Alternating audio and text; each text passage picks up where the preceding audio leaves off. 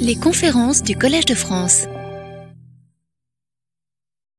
Mesdames, Messieurs, soyez les bienvenus à la quatrième séance du cycle de lecture des rapports du GIEC.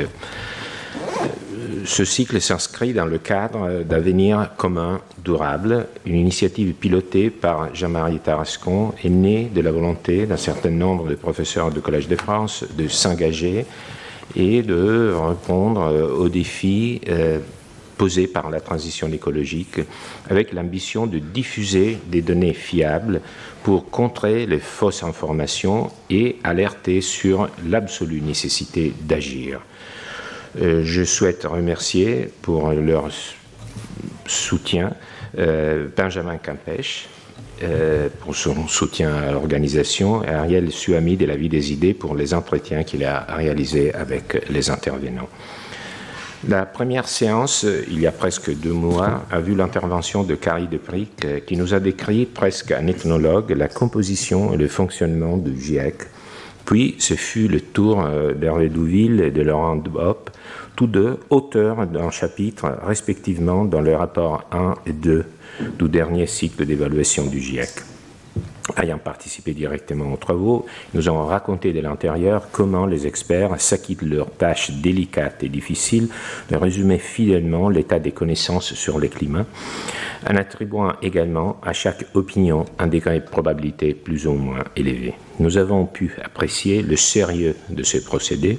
Il s'agit d'une opération qui crée une sorte de validation collective de la science opérée par les spécialistes eux-mêmes sur la base de critères scientifiques ce qui est en soi un phénomène presque unique dans le paysage des savoirs contemporains et qui a certainement des retombées également au niveau de la recherche et pas seulement dans la gestion des politiques climatiques. Ce soir, la perspective change à nouveau tout d'abord, parce que le regard s'est rapporté surtout, même si pas seulement, sur le troisième rapport du GIEC, celui qui étudie l'atténuation du changement climatique, l'évaluation des méthodes de réduction des émissions de gaz à effet de serre, l'élimination des gaz à effet de serre de l'atmosphère. Autrement dit, porte sur les moyens d'action. Par ailleurs, l'intervenant n'est pas un climatologue, mais un juriste, euh, qui n'a pas œuvré comme auteur euh, euh, du rapport, ce qui lui donne un statut plutôt d'observateur. Pourquoi un juriste Très simplement car la question climatique intègre nécessairement plusieurs discours à la fois scientifiques, économiques, politiques, juridiques, éthiques. Cela vaut aussi pour les rapports du GIEC. Et donc proposer des scénarios pour réduire les émissions et réparer le monde implique typiquement des choix juridiques. L'atténuation est riche de potentiels éthiquement, politiquement, socialement non neutres l'atténuation met en jeu l'équilibre des droits, le choix des priorités, la question de l'équité, de la justice climatique et surtout, je dirais, la question du gouvernement euh, national international, de la gouvernance, qui est appelé à faire des choix. Bien sûr, les rapports du GIEC se veulent politiquement neutres, mais les questions qu'ils traitent sont intrinsèquement politiques. Et les rapports ne sont pas prescriptifs, oui, mais ils sont de plus en plus utilisés par les tribunaux comme normes de référence et donc traduits en normes juridiques. D'où l'intérêt de lire les rapports à travers le prisme du droit, mais aussi en termes historiques, en observant l'évolution des rapports dans le temps. Qu'il soit clair, nous nous intéressons ici à une question épistémologique, non pas à l'exposition détaillée des contenus des rapports, mais à une meilleure compréhension de la manière dont ils sont rédigés. Car il s'agit de textes d'une importance majeure et il est opportun, il nous a semblé, d'offrir l'éclairage d'experts. Euh, notre cycle de lecture répond aussi au souci d'une articulation entre la parole de la science, celle des experts, celle des politiques et l'opinion publique. Le règlement du problème climatique n'est pas on est tous d'accord, une aristocratie d'experts, mais en même temps, on ne peut pas accepter, à mon sens, de placer la parole des experts sur le même, le même plan de la parole de ceux qui n'ont pas des connaissances fiables et profondes. Il me revient enfin de présenter mon collègue, ami Laurent Fontboustier, que nous remercions d'avoir accepté notre invitation. Il est professeur agrégé des facultés de droit, enseignant-chercheur à l'Université Paris-Saclay. Il s'intéresse à l'histoire des espaces constitutionnels et des idées politiques. Euh, il a écrit un, livre au titre emblématique La déposition du pape hérétique une origine du constitutionnalisme, et un questionnement qui montre toute l'originalité de sa démarche que vous allez apprécier et qui permet de repenser le rapport entre l'Église et l'État. Euh, à partir d'un canon du décret des Graciens. J'entre dans ces détails pour vous montrer, pour vous anticiper que vous allez écouter quelqu'un qui a une, large palette d'intérêts et d'érudition et donc qui va porter son regard vraiment euh, plein de de, de, profondeur sur euh, les rapports du GIEC. Mais ces lettres de créance dans le champ du droit de l'environnement sont euh, très importantes aussi. Il fut chargé de mission au ministère de l'écologie lors de l'élaboration de la charte de l'environnement en 2004. Euh, et il fut membre de la commission environnement du Club des juristes. Il est également co-directeur d'un master 3 de l'environnement à l'Université Paris-Saclay. Il dirige depuis 2016 la collection Droit, Sciences et Environnement. Il est l'auteur d'un important manuel droit de l'environnement et il a récemment publié euh, un livre intitulé Environnement euh, chez Alamosa. Euh, ces travaux, carrefour du droit de l'environnement, du droit constitutionnel, de l'écologie politique, s'inscrivent dans une réflexion d'ensemble s'emploie à repenser la façon dont l'outillage juridique et les sociétés politiques peuvent aujourd'hui faire face aux défis environnementaux globaux. Et c'est pour toutes ces raisons et pour d'autres que vous allez découvrir que nous l'écouterons avec toute notre attention. Merci infiniment Dario, merci beaucoup. Euh, peut-être pas pour la, fin et notamment ta, présentation de ma personne, je ne me suis pas vraiment reconnu, euh, ce dont vous allez vous, rendre compte dans un instant. Euh, donc merci beaucoup pour cette invitation à une lecture, tu l'as très bien dit. Pas comme glossateur évidemment, mais à une lecture des, rapports du GIEC. Alors je regrette mes absences lors des trois conférences précédentes, ça c'est le doux métier d'universitaire évidemment, mais je suis vraiment très honoré des deux temps que tu m'as octroyés, aujourd'hui et le 1er juin, pour parler euh, d'un certain nombre de choses, euh, presque en observateur externe, comme je vais vous le dire dans, un instant. Pardon. Euh, oui, en, réalité, si vous voulez, je parle depuis un endroit qui n'est pas celui auquel vous êtes peut-être euh, habitué. Je n'ai pas été membre du GIEC, évidemment. Et je voudrais simplement vous expliquer comment j'ai travaillé, très sommairement, c'est la méthode avant tout, et puis d'où je parle, en quelque sorte, ça me semble quand même important de le dire. Euh, les deux formules de Bachelard, euh, je les trouve très belles. C'est un, auteur qui, m'accompagne depuis ma jeunesse, à, la fois sous l'angle de l'épistémologie et puis comme, bien évidemment comme spécialiste des sciences qu'il était.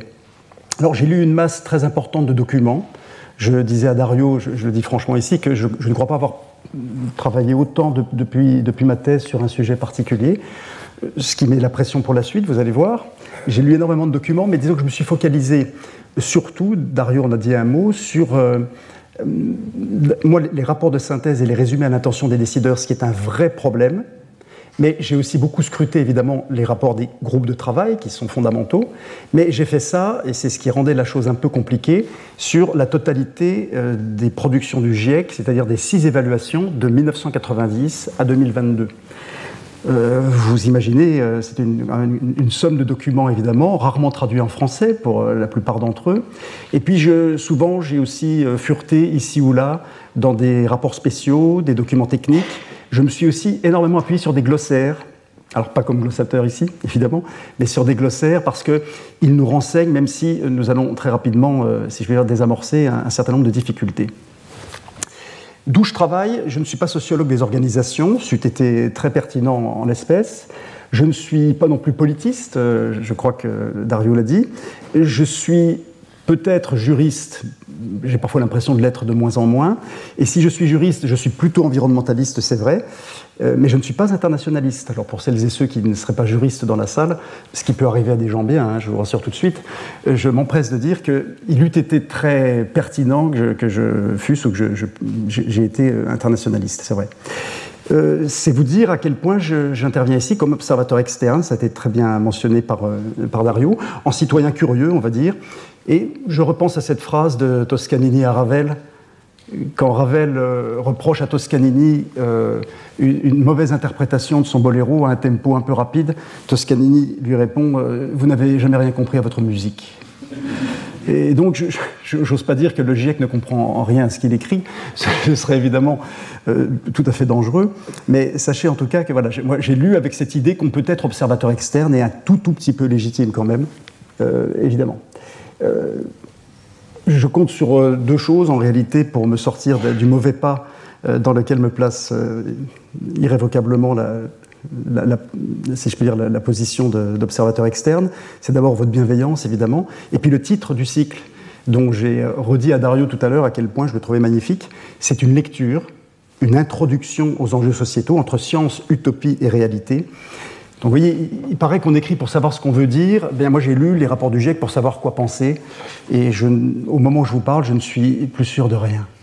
Première remarque, euh, le GIEC, mais ça vous a été dit dans les conférences précédentes, ne prescrit pas il serait un peu un médecin euh, faisant des diagnostics, mais sans ordonnance. Voyez Une médecine sans ordonnance, une sorte d'instance neutre qui n'impose rien aux États, un organe relevant de la diplomatie, ça, a été sans doute beaucoup rapporté par Carrie et De Prick notamment.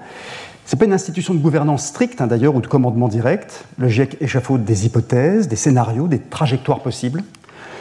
En lisant de près les documents dont je me suis inspiré, vous n'imaginez pas le nombre de formulations au conditionnel, de périphrases que j'ai pu croiser et qui montrent évidemment que nous sommes plutôt dans l'univers de la diplomatie. Voyez, à propos de l'art de formuler les choses diplomatiquement, je relèverai les copies dans, une heure. Euh, lisez bien les deux slides qui suivent et demandez-vous si vous y comprenez quelque chose. Moi, personnellement, je, suis toujours euh, en, attente d'une compréhension profonde. Euh, premier slide ici, et second voilà, qui est encore un peu plus avec des chiffres faussement précis, enfin précis bien évidemment, mais qui sont au centre d'une sorte de nébuleuse extrêmement vague. C'est ce que François Bernard Huyghe appelait la langue de coton, hein, euh, évidemment avec des mots vagues, filandreux, insaisissables à certains égards. Et si vous réussissez à tirer quelque chose des deux slides derniers, je, vous remercie de, m'en informer. C'est pas surprenant. Euh, ne froissez personne, une des règles du droit international la sacro-sainte souveraineté des États, évidemment, obtenir, dans le cadre notamment de l'adoption des résumés à l'intention des décideurs, le consensus le plus large, puisqu'il s'agit, dans ce laboratoire qu'est le GIEC, vous l'aurez compris, de transformer des documents euh, initiaux en documents à vocation diplomatique, c'est-à-dire non juridiquement contraignants, mais néanmoins euh, légitimes et présentant un certain degré de contrainte malgré tout. Voilà, l'affaire serait entendue, non seulement le GIEC s'affiche comme neutre, mais en plus, et de toute façon, il ne dit rien où il dit tout, neutralité affichée et assumée, généralité des termes. Mesdames et messieurs, cette première conférence est terminée.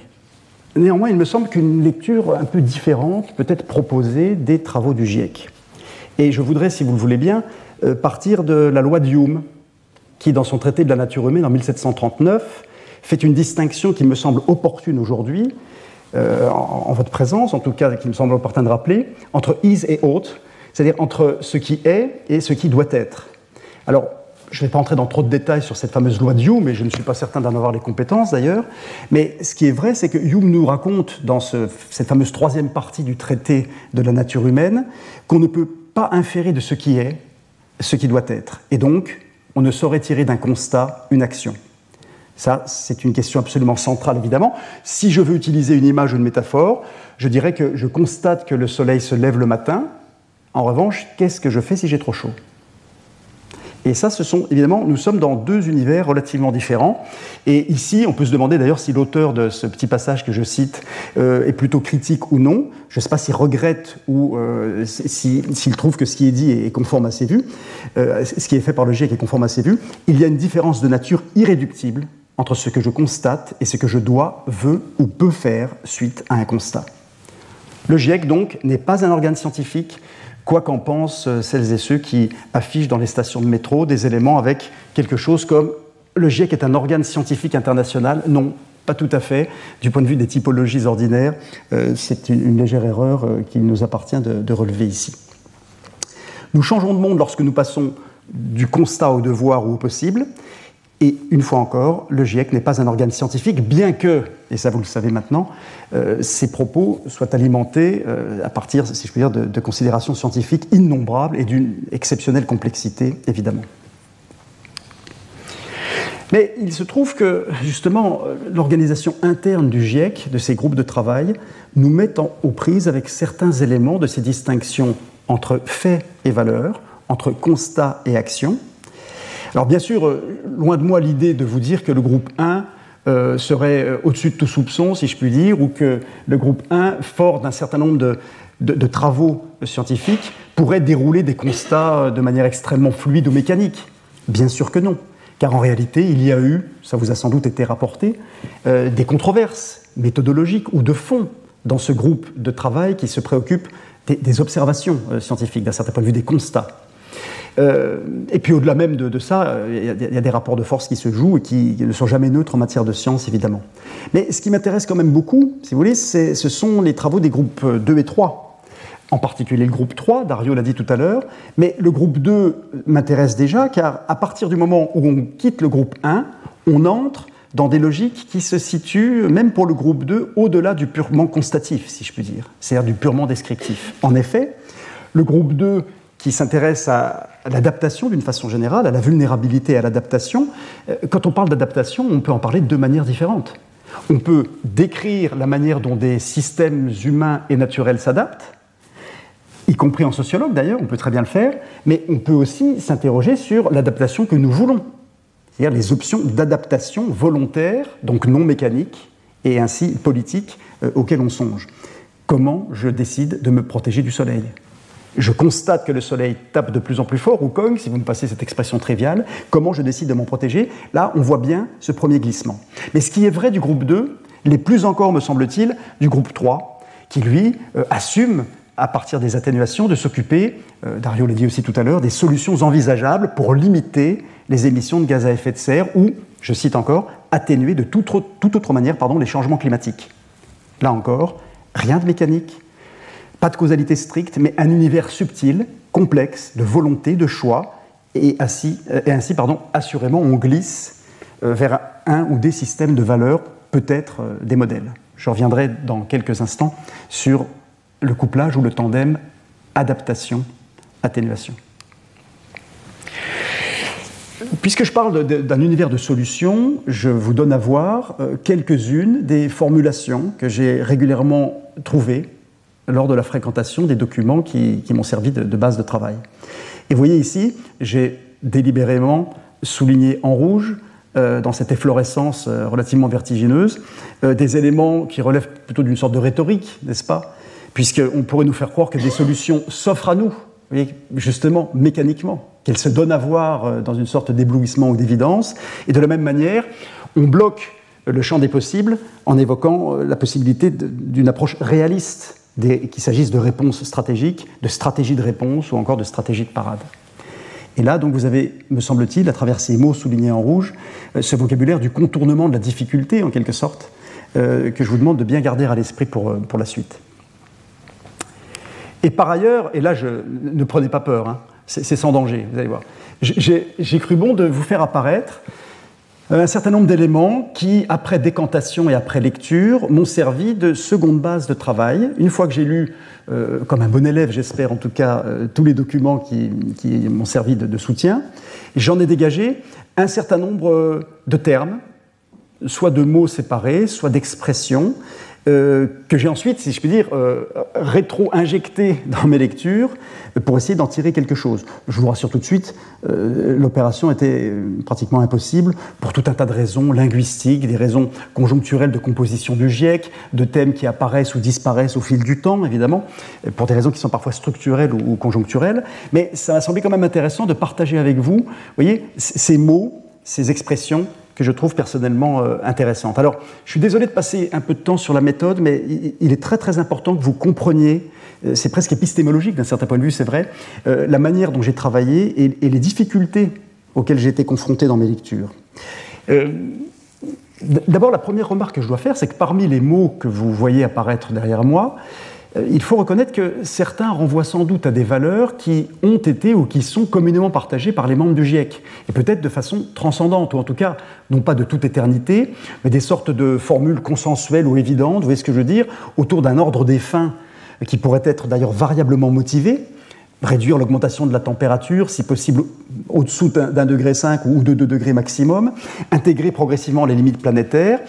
On pourrait aussi constater une, musique qui nous raconte une préoccupation générale pour la vulnérabilité, une sensibilité à une certaine équité. Tout ça bouge, mais d'un certain point de vue, pourrait faire relativement euh, facilement consensus. Même si, il faut bien le reconnaître, l'élévation de la température ne fait pas que des défaveurs ou des vulnérables ce qui pose tout un tas de questions, puisque une température qui s'élève crée de nouvelles opportunités, comme les rapports du GIEC le disent assez souvent. Mais voyez, l'horizon d'une réduction à 1,5 ou à 2 degrés est lié au fait qu'ensuite on s'expose à des problématiques de risque et de vulnérabilité, et ces notions-là ne sont pas des notions constatives ou scientifiques, mais renvoient en partie à un mixte un mix extrêmement subtil de dimensions scientifiques, euh, par exemple euh, la chaleur humide et à partir de quelle température on risque de tomber, mais aussi derrière des valeurs. Euh, faut-il sauver l'humanité, par exemple? Ou faut-il nous, protéger d'un désastre? Tout ça, c'est tout sauf neutre à certains égards. Qui pourrait s'y opposer Personne.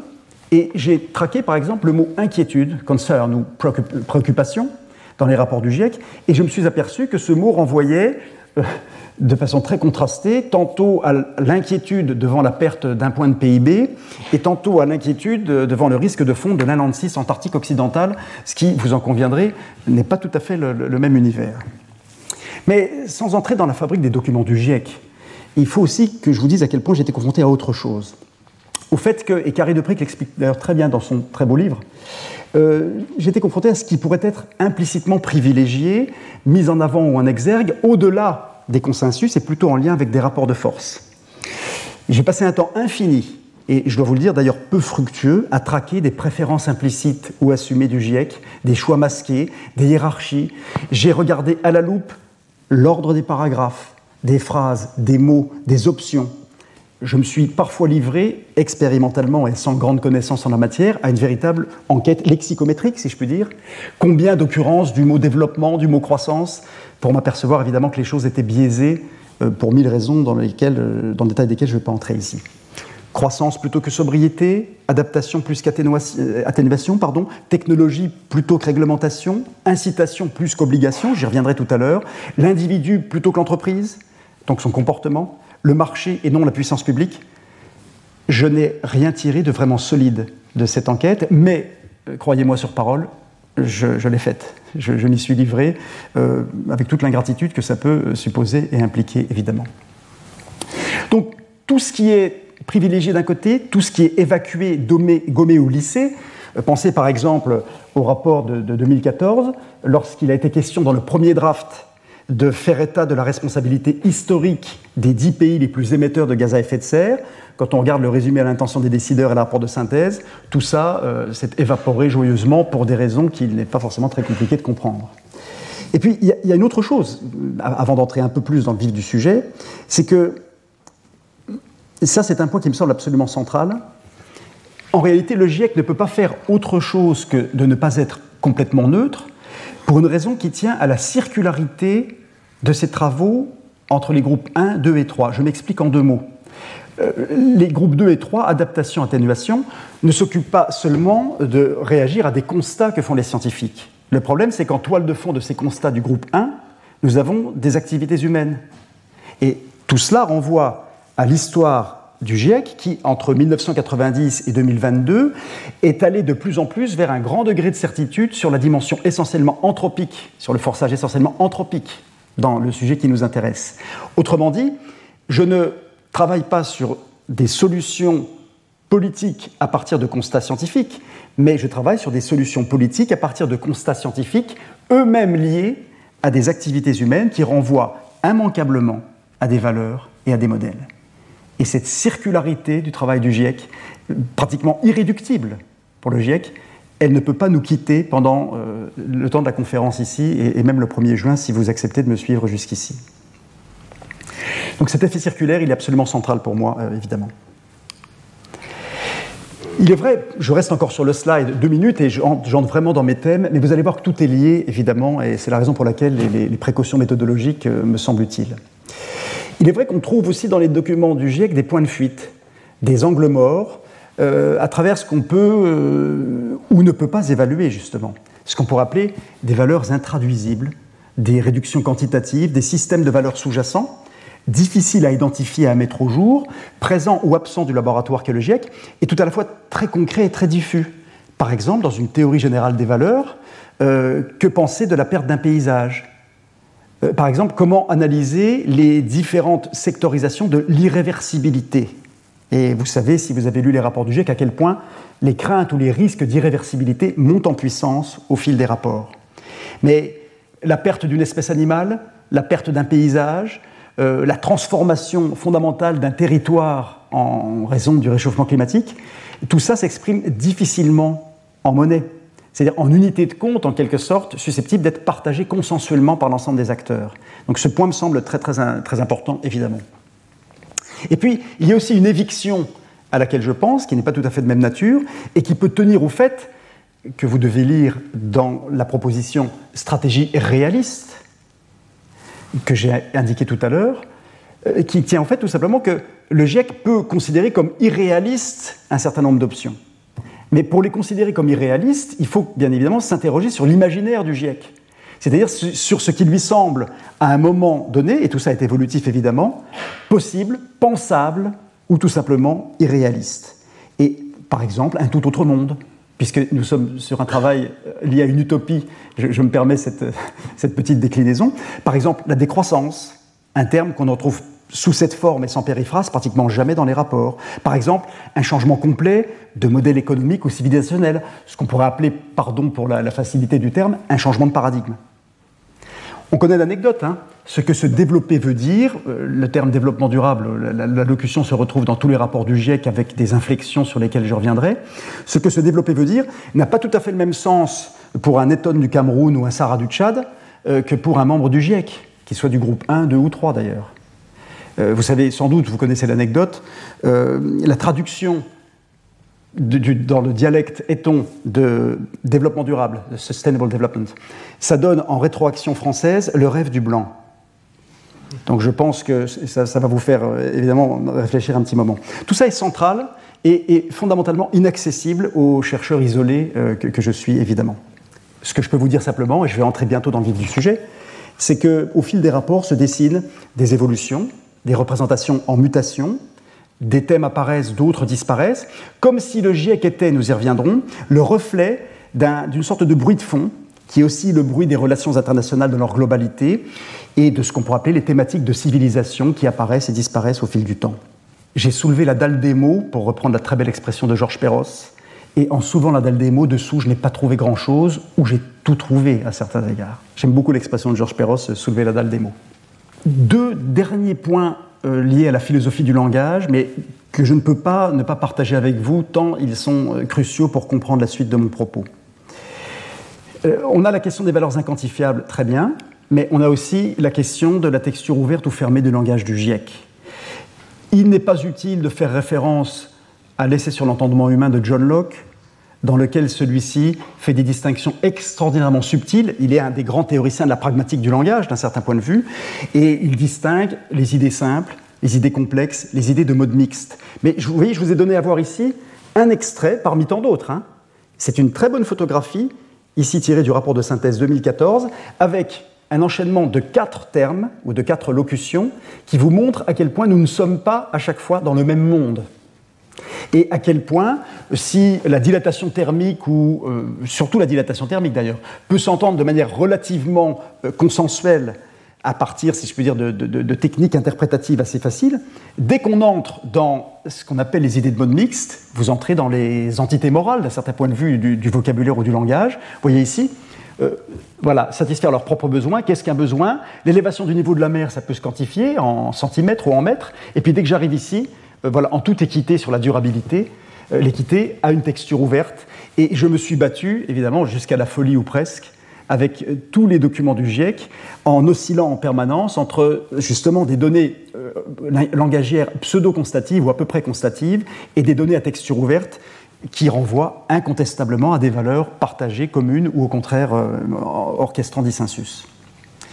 Les glossaires, pour ça, sont tout à fait extraordinaires. La glace de mer, la calotte glaciaire, le forçage radiatif. Et puis on trouve à côté de ça ce vocabulaire plus technique, plus délicat. Et puis si j'ajoute à ça, et c'est la fin de mon propos introductif, si j'ajoute à cela euh, ce que j'appelle la tragique tragédie du curseur. Vous aurez fait le tour de, mes angoisses que je partage avec grande générosité avec vous, vous l'aurez remarqué, euh, puisque là je renvoie plutôt à ce qu'on appellera la question du paradoxe sorite. Là c'est un, hommage à, la grande connaissance de l'Antiquité euh, qui est celle de Dario. Je pense à Eubulide au IVe siècle, hein, c'est à l'époque d'Aristote.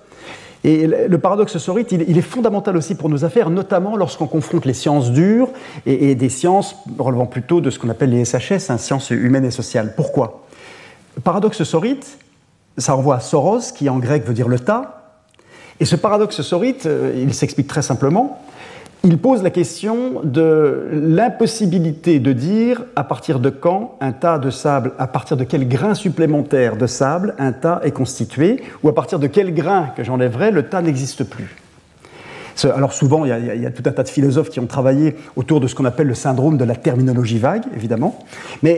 Vous voyez, à partir de quand la vulnérabilité liée au climat est-elle intolérable, inacceptable, insupportable, des termes que l'on retrouve en permanence dans les travaux du GIEC, ou à partir de quand la répartition des charges liées au réchauffement est-elle juste ou équitable?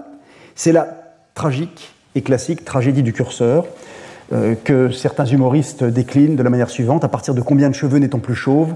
À partir de quand suis-je moi-même devenu barbu? Euh, Etc. c'est tout sauf euh, anecdotique, ce que je vous dis ici, évidemment. Mais de toute façon, je vous rassure, quand bien même le langage serait clair, ce qui, vous l'aurez compris, est rarement le cas, le GIEC se livre à un énorme travail d'écriture, d'ambiguisation, pour euh, reprendre la, très belle formule, très, je trouve très, très signifiante de Carré de Pric, euh, tant il est vrai d'ailleurs sans doute que l'on ne sort de l'ambiguïté qu'à son détriment, ce que l'on sait depuis le cardinal Doré. Et donc en réalité, mon enquête était totalement vertigineuse, puisque tout à la fois le GIEC ne dit rien ou pas grand-chose, les valeurs dont il est porteur sont nulles part et partout, les arrière-plans de ces documents insaisissables, immaîtrisables, etc. Mais c'est une chose de constater que le GIEC se dit neutre, c'en est une autre d'affirmer qu'il n'aurait pas de préférence, y compris inconsciente ou non formulée, ou que les options qu'il propose n'emporteraient pas avec elles euh, des références à des modèles ou des valeurs. Et là, je suis au centre de ce que je vais euh, donc vous annoncer comme les six thèmes qui me retiendront, je vous rassure tout de suite entre aujourd'hui et le 1er juin. Pour en finir donc avec un éventuel malentendu, ce point est central, je pourrais dire que l'enquête que j'ai tenté de mener euh, de façon laborieuse met en scène au moins deux approches différentes du sujet. D'un côté, les valeurs et les modèles du GIEC, peu accessibles à travers les seuls mots, avec des préférences incertaines et difficiles à déchiffrer. Je vous donne des exemples qui reviendront dans les conférences. Institutions stables, gouvernance inclusive, une certaine équité, un constat d'efficacité. Ça, ce sont ce qu'on pourrait appeler des valeurs assumées, explicites ou affichées. Mais il pourrait aussi y avoir des valeurs contrastées dans les stratégies, options et solutions d'adaptation ou d'atténuation que les rapports du GIEC proposent et parmi lesquels, en principe, il dit ne pas choisir. Mon travail a donc porté sur deux niveaux de lecture simultanés ou différents ou successifs. Tel est le socle de ma réflexion méthodologique.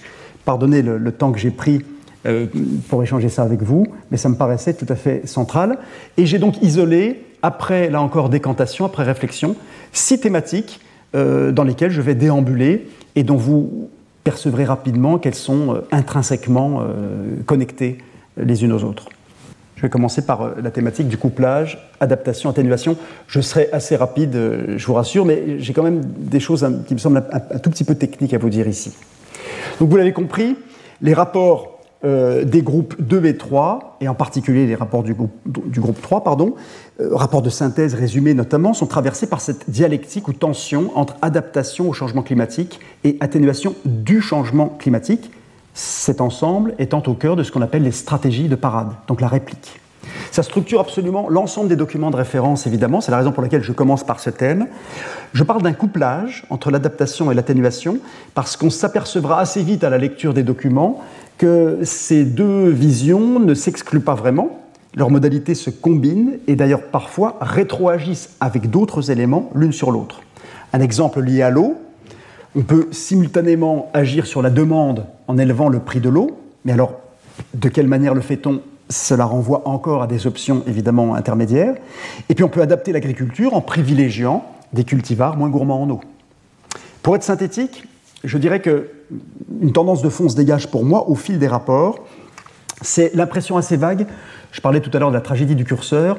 Entre adaptation et atténuation, je dirais que le curseur se déplace progressivement et l'on voit très bien depuis 2014 et la cinquième évaluation, et plus encore depuis 2022, à quel point, on y reviendra à travers euh, l'examen notamment de l'équité, à quel point l'adaptation au sens strict va devenir assez compliquée en fonction d'un certain nombre de scénarios.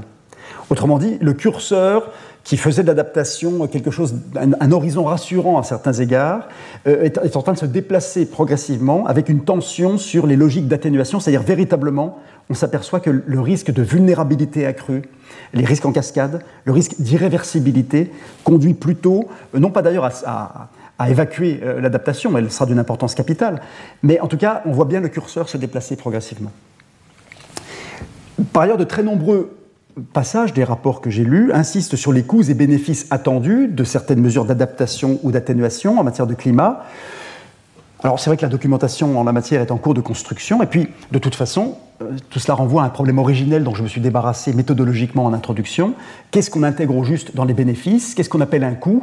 Est-ce qu'on a du coût une vision purement économique ou économiciste, ou est-ce qu'on va voir ailleurs pour, euh, euh, à travers d'autres systèmes de valeurs pour analyser ce, qu'un coût supposé implique? Voilà, je vous ai mis ici euh, les, définitions qu'on trouve dans le rapport de synthèse euh, dès 2007 des notions d'adaptation et d'atténuation.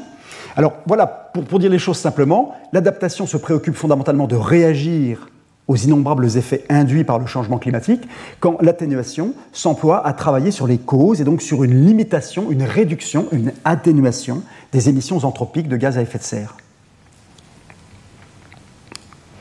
La différence entre les deux n'est pas mince, mais je vais quand même vous donner deux ou trois illustrations des mesures d'adaptation, hein, sachant que pour chacune des mesures d'adaptation, il faut comprendre que euh, les solutions intermédiaires ou les solutions finales sont absolument innombrables. Exemple tiré là encore de la gestion de l'eau en contexte de canicule ou de sécheresse. Je peux stocker de l'eau pour m'adapter, conserver l'humidité du sol, euh, penser à un goutte à goutte, euh, améliorer les cultivars en agriculture, je l'ai dit, mais aussi, le cas échéant, édifier édifier des digues, c'est un certain rapport à l'eau euh, en fonction évidemment des catastrophes climatiques euh, auxquelles on peut songer. Euh, le sujet, est très, la, question qu'on peut poser, elle, est relativement simple. Quelle solution adaptative vais-je privilégier et selon quelle modalité politique, sociale, économique? Et ce, bien évidemment, dans tous les domaines. Industrie, foresterie, transport. Le GIEC, d'une façon générale, peut-être moins aujourd'hui qu'hier ou avant-hier, paraît ne pas choisir. Mais la question qui se pose à nous, c'est celle de savoir si les options indiquées sont exhaustives, si elles sont elles-mêmes réalistes, ou si elles n'évacuent pas des options jugées un temps irréalistes. Et comment elles se combinent, c'est encore une autre affaire. Donc tous les secteurs impactés euh, par le climat impliquent une adaptation, et le GIEC n'a pas manqué pendant très longtemps de dire que l'adaptation était nécessaire on le voit dans tous les rapports depuis 1990, à ceci près que maintenant, elle est nécessaire, mais souvent insuffisante, d'où la dialectique ou le dialogue avec les mesures d'atténuation, évidemment. si je voulais être provocateur et cynique, je vous dirais, on peut imaginer des esprits mal intentionnés se disant, bon, ben, on va pousser l'adaptation le plus loin possible. Donc on va rester on va vivre sur le même trend, est ce que je veux dire, ou en tout cas sur le même genre d'émissions, et puis on va voir jusqu'où les sociétés humaines et les systèmes pourront s'adapter.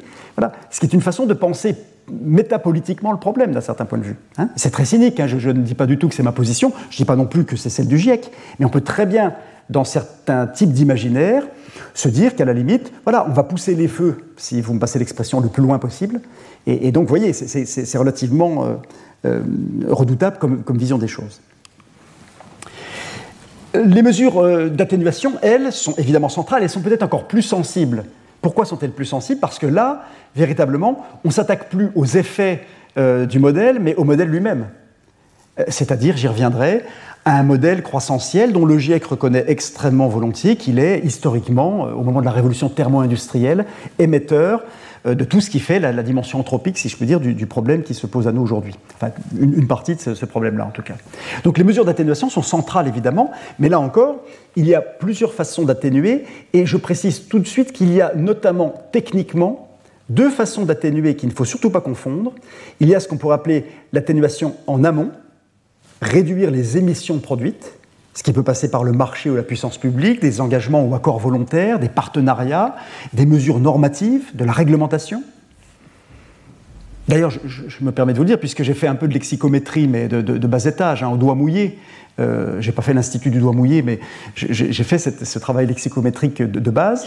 Euh, j'ai cherché, même à travers plusieurs traductions possibles, euh, les occurrences de termes comme interdiction. Et l'interdiction n'apparaît que dans deux des six rapports généraux du GIEC à propos d'interdiction très ponctuelle de produits. Bien sûr, il est souvent question de réduction, d'atténuation, de limitation des émissions, c'est vrai, mais en revanche, la solution normative dans cette vision amont de l'atténuation, elle, elle a été pendant très longtemps très rare. Je pense, nous y reviendrons, qu'on assiste aujourd'hui à une inflexion avec une sorte de poussée des feux sur le terrain de l'atténuation, y compris normative. On, commence à voir ça, me semble-t-il, dans, certains rapports euh, du groupe 3. Euh, en tout cas, c'est le sentiment que j'ai eu. Et en revanche, vous voyez, les incitations sont historiquement légion. Et procéder par incitation pour limiter en amont les émissions de gaz à effet de serre, travailler sur le comportement, la sensibilisation du public, ça n'est pas la même chose ou la même valeur que de travailler à partir d'une logique normative d'interdiction pure et simple. Ça, c'est en amont. Je limite en amont les émissions, c'est-à-dire je laisse les énergies fossiles où elles sont. Et en aval, la question, c'est la neutralisation des émissions dont j'accepte la production et je neutralise ces émissions, alors soit de façon pseudo-naturelle ou naturelle, euh, soit de façon plus artificielle, mais en tout cas en jouant sur les puits de carbone, avec un piégeage, une séquestration du carbone évidemment, en replantant ou laissant se développer les forêts, en fertilisant les océans si on veut déjà faire allusion à des solutions de géo-ingénierie dont nous reparlerons dans quelques instants. Oui, j'espère que vous, vous saisissez bien hein, cette, tension, cette distinction essentielle dans les objectifs du groupe 3 entre je décide de limiter en amont, ce qui véritablement euh, repose sur, une, fracture du modèle initial d'un certain point de vue, ou alors je travaille sur un solutionnisme aval en quelque sorte, qui peut soit métamorphoser considérablement les écosystèmes, soit en tout cas, euh, évidemment, laisser la place, j'y reviendrai dans quelques minutes, à ce qu'on pourrait appeler des, options d'ingénierie euh, d'un certain point de vue sur lesquelles, évidemment, on peut éthiquement s'interroger. Donc il y a toute une palette d'interventions en, ne perdant jamais de vue le fait qu'il s'agisse de l'adaptation ou euh, pardon, de l'adaptation ou de l'atténuation. À chaque fois, vous pouvez décliner tout ce que je viens de vous dire à partir de modèles sous-jacents qui sont des modèles politiques, sociaux et économiques d'accueil qui évidemment reposent sur des valeurs euh, politiques au sens étroit ou, éthiques au sens plus large, extrêmement euh, contrastées. Et ce point me semble intéressant. Donc, quand on travaille sur les modèles et les valeurs dans les rapports du GIEC, c'est évidemment par effet ricochet plutôt en lien avec euh, ce que supposent et impliquent les solutions qui sont de façon neutre préconisées par le GIEC. Et évidemment, là, je viens euh, subrepticement de glisser vers une autre problématique, qui est celle, euh, si je peux dire, de la place des options technologiques. je, me suis permis de formuler avec un point d'interrogation prudent euh, justement cette distinction entre appétence et prudence, parce que, je, dois le confesser, j'ai abordé les rapports du GIEC, vous vous souvenez de la formule de Bachelard tout à l'heure, hein, demander à celui qui rentre dans le laboratoire à quoi il rêve en y entrant plutôt que ses résultats à la sortie. Je, dois confesser en toute transparence que j'ai plutôt, de par ma formation et mes lectures en philosophie politique et en écologie politique, euh, une sensibilité qu'on peut qualifier ici de technocritique. Donc vous imaginez avec quelle loupe j'ai scruté euh, dans tous les rapports et les documents que j'ai lus la question des options technologiques. Je me devais de vous le dire euh, en commençant ce, bref développement. Alors, la place des options technologiques, c'est un énorme sujet. vous remarquerez qu'elle est enchâssée, cette place, entre les thèmes relatifs aux grandes options atténuation, adaptation, et, c'est aussi lié aux voies de développement, évidemment. Donc c'est un point intermédiaire pour moi qui, qui, laisse, évidemment, à mon avis, filtrer ou suinter un certain nombre de valeurs. Là, je vais enchaîner, vous ne prendrez pas peur, sept slides que je vous demanderai d'essayer de, lire. Je, tenterai de ne pas aller trop vite en besogne et de ne pas passer d'un slide à l'autre trop rapidement. Euh, mais je vous demanderai d'essayer de vous en imprégner. C'est pour vous donner une sorte de couleur euh, générale sur à propos de ce que j'ai pu appeler une appétence. je, suis, resté relativement pudique, une, certaine appétence, une sensibilité du GIEC, non pas au solutionnisme, mais aux solutions, aux options, aux opportunités technologiques, pour reprendre un vocabulaire qui, est le sien régulièrement. Alors il ne faut pas confondre d'ailleurs les techniques d'intervention avec les technologies, évidemment. Hein. Euh, ce sont des choses assez différentes. Euh, une technique de marché, une technique de compensation est une technique. Mais les technologies auxquelles je pense renvoient plutôt à des logiques d'infrastructure, à ce qu'on a appelé ici, des, logiques de logiciels de savoir-faire pour la production et, l'utilisation d'artefacts.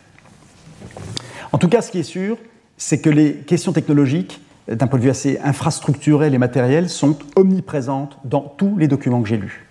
Et cet intérêt des options technologiques, on le voit dans le vocabulaire qu'utilise le GIEC, D'abord, celui-ci vous rappelle que les options technologiques sont transversalement utiles, à la fois pour surveiller l'état du climat, mais aussi pour s'adapter et pour atténuer.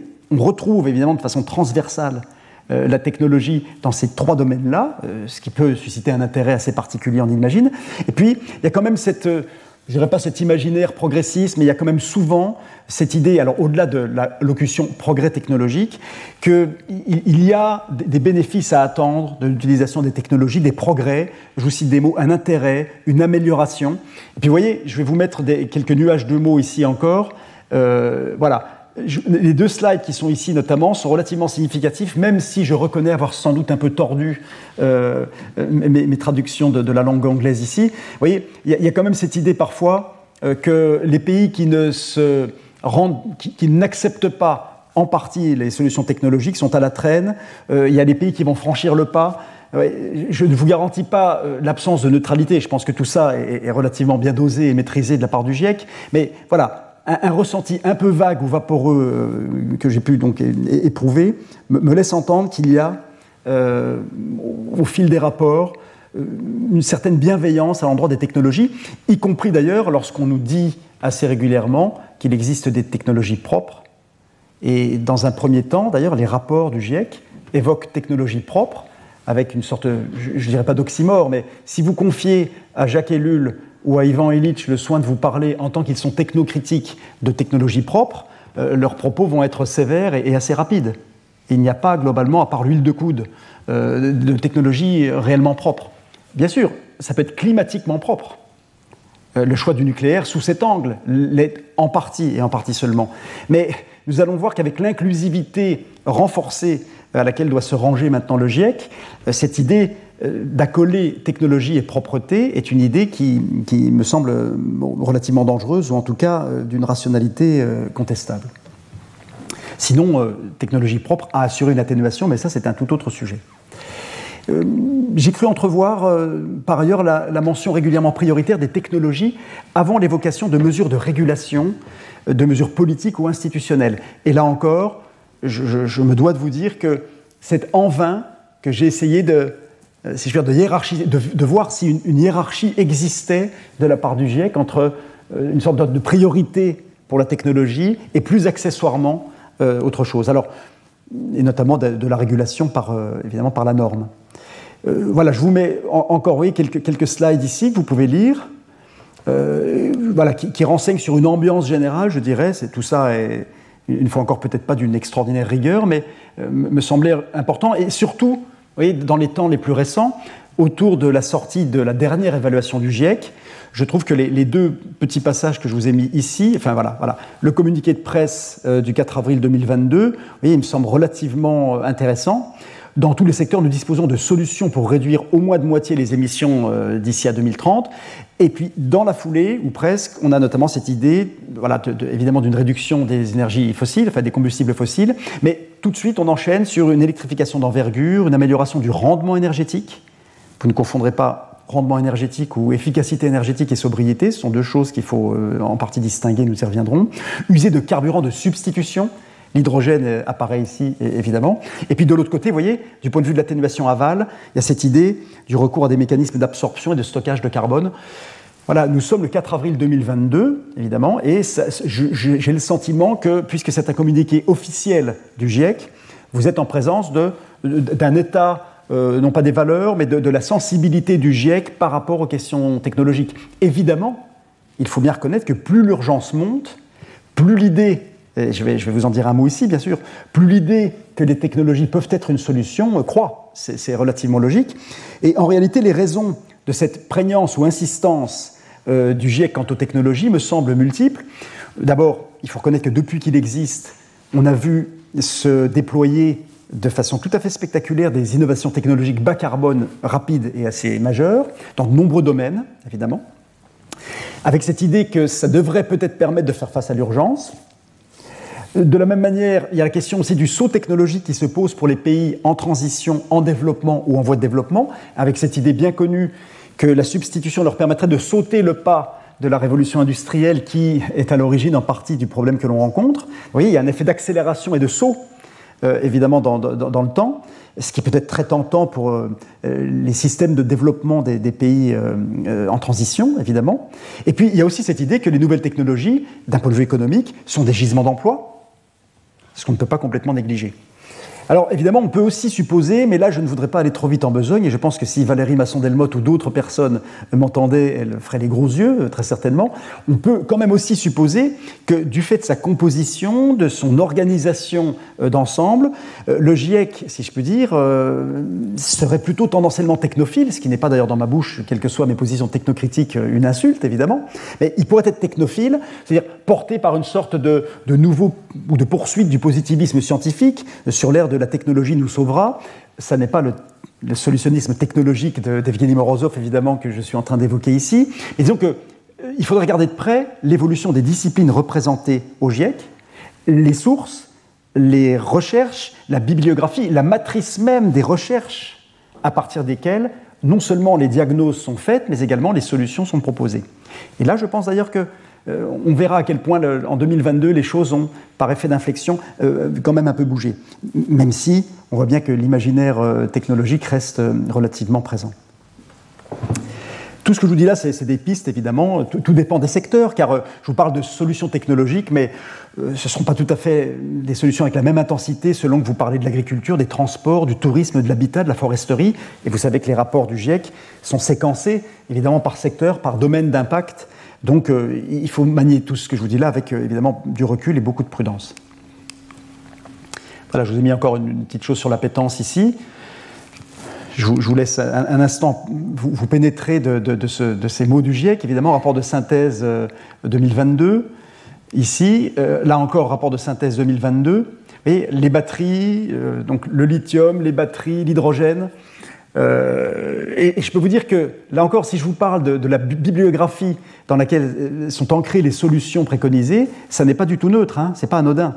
C'est parce que une fois, si, vous confiez, euh, là encore, à un Indien Lakota ou un Arapaho le soin de vous parler de ces technologies ou des solutions à retenir, euh, oui, la composition est importante ici. Il n'aura certainement pas le même regard. Ou si vous demandez à Ivan Illich ou à, ou Gunther Anders de, donner ses solutions par rapport à ces questions-là, vous verrez que le, si le curseur va se déplacer sans doute vers d'autres directions. Mais j'ai failli être un peu, dur et, juger beaucoup trop vite la position du GIEC, car ce dont on s'aperçoit, et là encore, hein, je vous parle de, longues trajectoires qui m'ont mené de 1990 à 2022, on s'aperçoit quand même qu'en réalité, le, GIEC, sur les questions technologiques, sait faire, à certains égards, preuve de prudence. D'abord, euh, oui, dans, l'évolution sémantique, il s'est mis assez récemment à ajouter des guillemets à l'expression technologie propre. Vous les trouvez dans les documents eux-mêmes. Avec cette idée sans doute qu'il euh, y, a eu, j'imagine, des rétroactions avec des, observateurs extérieurs euh, au GIEC, évidemment. Hein. Mais l'idée de technologie neutre en carbone, elle commence à s'accompagner dans les rapports du GIEC d'une autre idée et d'une sensibilité croissante du GIEC aux rétroactions c'est-à-dire à tout ce que les technologies pourraient impliquer comme effet de bord, comme rétroaction, effet de bordure. Et ça, alors bien évidemment, c'est parce que c'est de plus en plus documenté, hein, et c'est parce que d'expérience, et là vous voyez les interactions entre le groupe 1, le groupe 2 et le groupe 3, évidemment, d'expérience, on voit euh, évoluer évidemment la mise en œuvre de solutions technologiques et leurs éventuelles rétroactions, leur caractère inadapté à certains territoires, le GIEC en 2014 évoque euh, l'inadaptation parfois à des circonstances locales. Euh, et puis le GIEC insiste de plus en plus sur l'idée que les technologies ne peuvent être comprises que dans le cadre de stratégies d'atténuation systémiques. Et cette dimension systémique, elle laisse entrevoir que les solutions technologiques ne peuvent, ne pourront jamais, d'ailleurs vous voyez ici, euh, on l'a bien déjà dans le rapport de 2007, ne pourront jamais à elles seules apporter la totalité des solutions aux problèmes que, nous rencontrons. Et c'est vrai que le vocabulaire, je trouve, euh, je ne dirais pas lucide, mais il est souvent question de technologies maintenant moins polluantes. Euh, technologie propre, je vous l'ai dit, se met plus entre guillemets. Euh, donc voilà, le, GIEC est d'un certain point de vue en, balancement, en quelque sorte, entre euh, cette technophilie, cette appétence, on va dire, et, cette prudence. Je pourrais d'ailleurs ajouter que si on se préoccupe de la géo-ingénierie, là, on a, des éléments qui sont très intéressants et à propos desquels je, je vous indique que je, enfin, je ferai un retour sur ces points le 1er juin notamment, parce que je crois qu'il y a eu dans, une des conférences précédentes des développements euh, mesurés et intéressants, je suis navré de ne pas les avoir entendus, sur le positionnement du GIEC sur la géo-ingénierie. Alors, une fois encore, je suis moi observateur externe, j'ai participé à aucun des travaux du GIEC, mais mon sentiment à la lecture attentive de l'ensemble des occurrences de géo-ingénierie, euh, qui, sortent surtout à partir de 2014, hein, ces questions-là, évidemment, et on pense notamment, vous l'imaginez bien, euh, à, des éléments comme la fertilisation de l'océan, parasol, spatial, injection stratosphérique d'aérosols et, d'autres technologies euh, dont le détail technique m'échappe, évidemment. Mais ce qu'on voit quand même, c'est que le GIEC se positionne d'une façon, je ne dirais pas embarrassée, je me permettrai pas de juger son, positionnement, mais d'une façon, euh, comment dirais-je, distanciée, et en tout cas, il insiste bien, je pense notamment au rapport 2022.312, euh, sur les problèmes, les incertitudes auxquelles ces nouveaux chemins nous confrontent. Et je dirais incertitude à deux ou trois niveaux. D'abord, la première incertitude, c'est que en travaillant sur la géo-ingénierie, on travaille à une échelle tellement grande que ça touche au climat, évidemment, avec des risques euh, d'effets indésirables pour l'instant inconnus. Il y a aussi cette question d'effets euh, à échelle locale et régionale, évidemment, euh, ce qu'on trouvait déjà dans le rapport 2014 encadré 3.3, ou d'effets plus systémiques, j'ai fait allusion. Et puis il y a une troisième dimension de l'inquiétude dont on ne peut pas se débarrasser comme ça, c'est la question de l'acceptabilité ou du consentement des populations à des technologies de cet ordre-là. Alors c'est vrai pour toutes les technologies, hein, d'un certain point de vue, pour toutes les options auxquelles on peut songer, mais je crois qu'il est, très important euh, que nous, gardions ça à l'esprit. Il y a plusieurs volets euh, qui, permettent de, relativiser un certain engouement euh, pour la géo-ingénierie d'une façon générale. Un mot peut-être, puisqu'on aime jouer sur les mots, sur les technologies écologiquement rationnelles. Alors ça, c'est une notion qui apparaît dans d'assez nombreux rapports, en particulier dans les rapports 2007, 2014 et 2022. Alors vous voyez là la définition qu'on donne des technologies écologiquement rationnelles. Hein. Euh, alors moi, j'ai peut-être par, par, goût personnel toujours préféré le cogito du potier au cogito de Descartes, ce qui peut expliquer euh, le regard un peu distancié que je vous propose ici. Mais ce qui est vrai, c'est que on voit bien la tension possible entre des représentations. Le terme rationnel comme adjectif ou la rationalité, euh, ces termes apparaissent dans beaucoup de rapports du GIEC, évidemment, dans de très nombreux documents. Il est question de politique rationnelle, de gouvernance rationnelle, d'utilisation rationnelle des produits, terres, ressources, d'agriculture intensive mais écologiquement rationnelle, de gestion rationnelle, de mise en valeur rationnelle. Là, je vous cite, hein, par, par, effet, j'égrène un peu des, passages des rapports. Il y aurait évidemment un énorme sujet je pense qu'on pourrait lancer une thèse sur euh, la, question euh, de la rationalité en philosophie ou en épistémologie dans les, travaux du GIEC. Ce ne serait pas inintéressant. Dans la mesure où ce n'est pas un, organe scientifique au sens strict, je ne sais pas ce qu'on pourrait en dire. Donc les rapports sont traversés par la rationalité, mais le regard qu'on porte sur les TER, comme on les appelle les technologies écologiquement rationnelles, reste intéressant. Vous voyez, technologies qui protègent l'environnement, virgule, sont moins polluantes. Ici.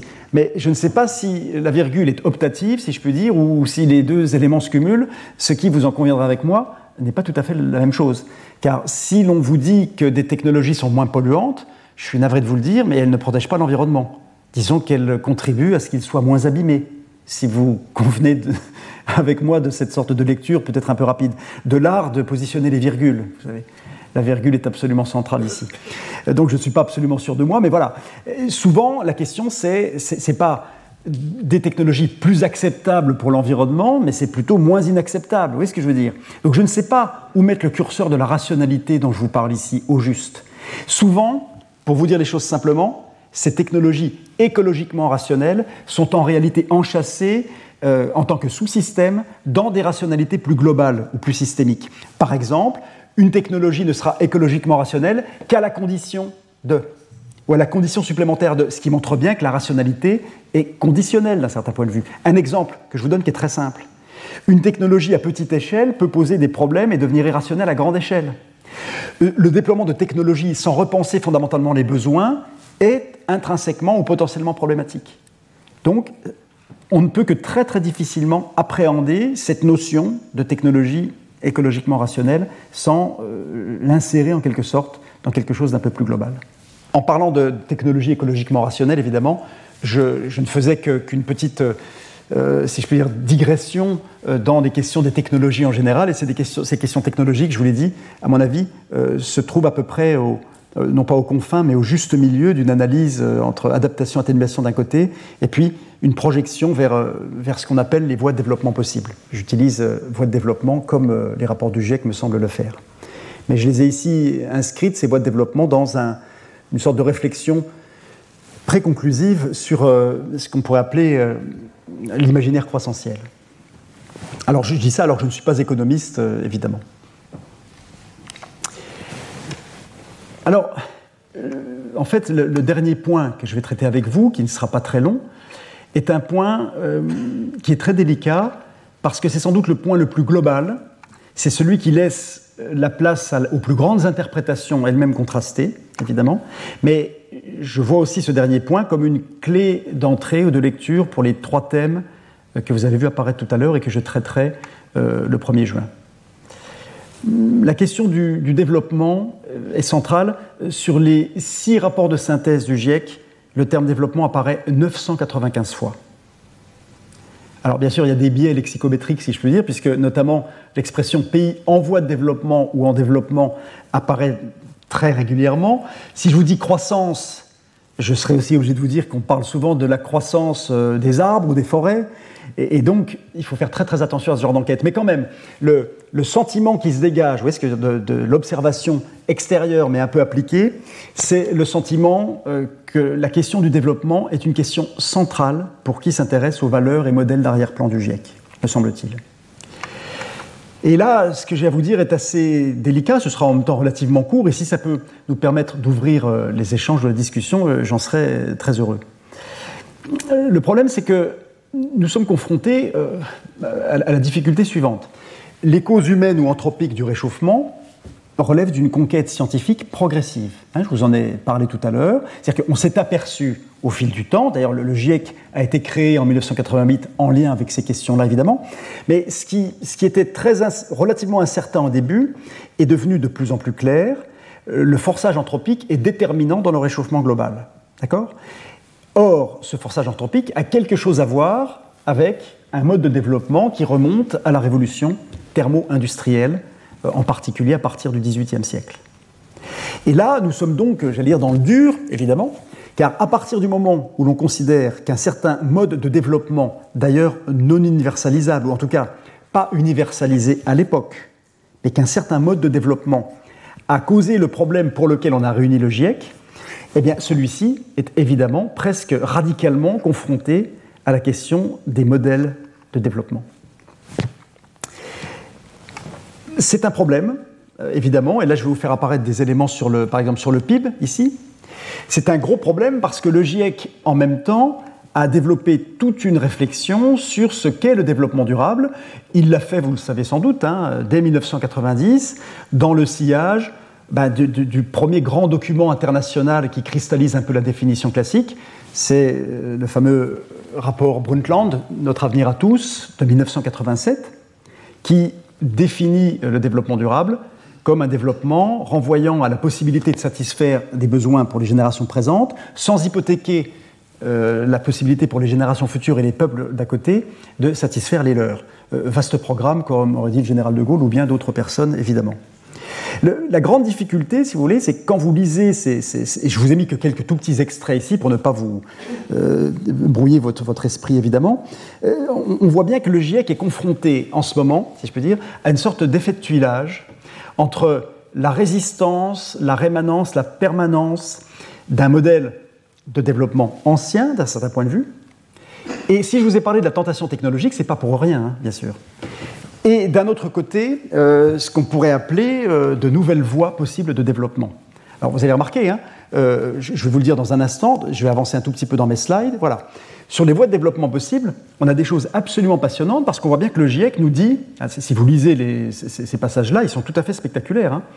On ne peut pas supposer que les pays en voie en développement adopteront automatiquement les mêmes voies de développement que les pays industrialisés. La société dispose de diverses options de développement, mais celles-ci ne seront durables que si l'environnement est protégé.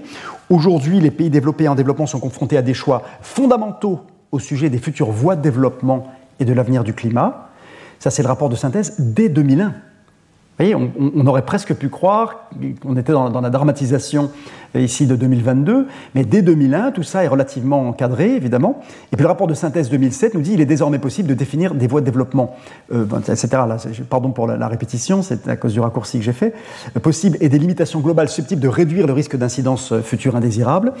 Et le fait de les amorcer dans un proche avenir permettrait de ne pas s'enferrer dans des voies de développement, hein, to lock in, dans des voies de développement à forte intensité carbone.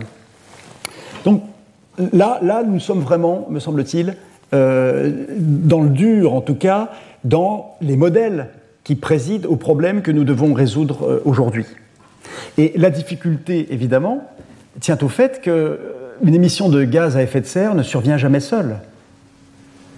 J'entends par là qu'elle est symptomatique. Et en cela, d'ailleurs, nous y reviendrons le 1er juin, euh, travailler de manière obsessive sur le climat, c'est oublier que le climat est lui-même symptomatique d'un mode d'occupation du monde dans le cadre duquel prennent place, avec tant d'autres problématiques, les gaz à effet de serre. Et sous cet angle, évidemment, on comprend que le GIEC est de plus en plus confronté à la nécessité pour lui d'inclure dans sa matrice inaugurale ou fondamentale, qui est celle du climat, des données tout à fait extérieures initialement, qui s'invitent dans les débats et les discussions, qui sont d'abord des données écologiques d'ensemble, et d'une écologie d'ailleurs inclusive, nous y reviendrons, données écologiques d'ensemble qui nous obligent à penser que lorsque vous émettez un gaz à effet de serre, c'est qu'il y a à côté de ça, le plus souvent, une activité qui est potentiellement polluante, nocive, extractiviste, nous verrons que c'est un, un, thème important, cette question de l'extractivisme, si je puis dire. Et d'ailleurs, le solutionnisme technologique euh, que certains critiquent euh, ne nous débarrasse pas de toutes ces questions annexes et qui sont pourtant centrales, quand bien même on obtiendrait la neutralité carbone. Donc on voit que le GIEC est ici maintenant confronté, alors je ne vous fais pas le détail sur le PIB, mais vous voyez par exemple, le PIB est encore euh, rémanent ou récurrent dans le rapport 2022. On l'a dès le début la croissance économique, le PIB. Le GIEC est très au courant qu'une certaine forme de croissance a conduit à de gros problèmes que nous devons maintenant résoudre. Mais le PIB, pour des économistes alternatifs, euh, vous voyez à peu près ce qu'il prend en considération. C'est-à-dire que d'un certain point de vue, les indicateurs classiques du PIB euh, font de la destruction une richesse, vous ce que je veux dire, et de la protection un fardeau. Et on sait bien à quel point de nouveaux indicateurs euh, économiques ont du mal à pénétrer ou à dépasser les frontières des comptabilités nationales. C'est extrêmement difficile, évidemment. Alors on reviendra sur la question de la part de l'entreprise le 1er juin, notamment, dans, tout cela. Ce sont des questions qui sont tout à fait passionnantes. Mais je voulais vraiment insister avec vous sur euh, euh, voilà, cette neutralité qu'on voit apparaître hein, de la part du GIEC. Il y, a, une vraie prudence dans cette idée d'un nouveau déploiement possible de, voies de développement, évidemment, avec de, vous avez vu ce qu'il nous dit, hein, avec de nouvelles configurations sociales, institutionnelles et technologiques. Puis la dimension de configuration sociale intervient en premier lieu. Je ne sais pas s'il euh, y a une sorte de hiérarchie à faire dans le, séquençage des propos ici, mais ça me semble très important.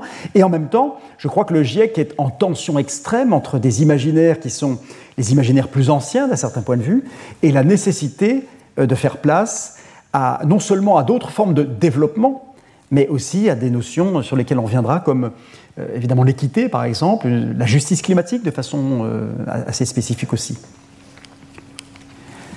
Voilà, le risque et la gestion d'un avenir incertain.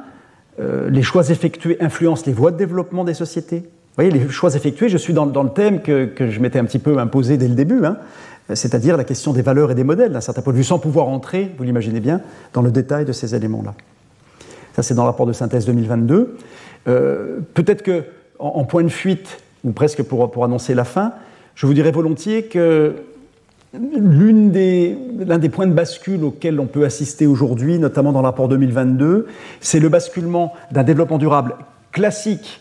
Et quand je dis classique, c'est tel que interprété par une vision assez économiciste des choses, vers un développement climatiquement résilient notamment, évidemment, sans doute par euh, rééquilibrage entre les piliers du développement durable, que sont les piliers euh, globalement écologiques, économiques et, et sociaux. Cette question de la résilience, on y reviendra. Hein, elle accompagne les réflexions sur l'adaptation. On y reviendra aussi lorsqu'on va étudier ensemble le 1er juin l'équité. Et en tout cas, ce, qui, ce, qui, me frappe, puisque j'ai beaucoup travaillé sur le langage tout à l'heure avec vous, je vous ai fait des propositions méthodologiques autour du langage, ce qui me frappe, c'est l'évolution du glossaire du développement durable, qui s'est chargé progressivement de l'équité et dont on voit bien que la formule est presque usée ou obsolète. Ou alors, il faut redéfinir euh, la durabilité et, peut-être dépasser ce qui est tendanciellement un oxymore. Peut-être savez-vous que Sylvie Lemaitre, qui était directrice du programme technologie euh, et, économie euh, dans le cadre du PNUE en 2011, nous sommes en 2011, elle prend la parole, elle, inscrit sa réflexion dans le cadre du programme des Nations Unies euh, pour l'environnement, et elle, affirme devant la presse, nous sommes en février 2011, le développement durable, ça n'a pas marché. Eh bien, le terme apparaît 12 ans après encore dans les rapports du GIEC, peut-être à la faveur d'une mutation dont les ressorts linguistiques et, mentaux, d'un certain point de vue, m'échappent euh, considérablement. Le temps du monde simple est révolu. On sait que le temps du monde infini était déjà derrière nous depuis Paul Valéry, on le savait bien, mais le temps du monde simple est révolu.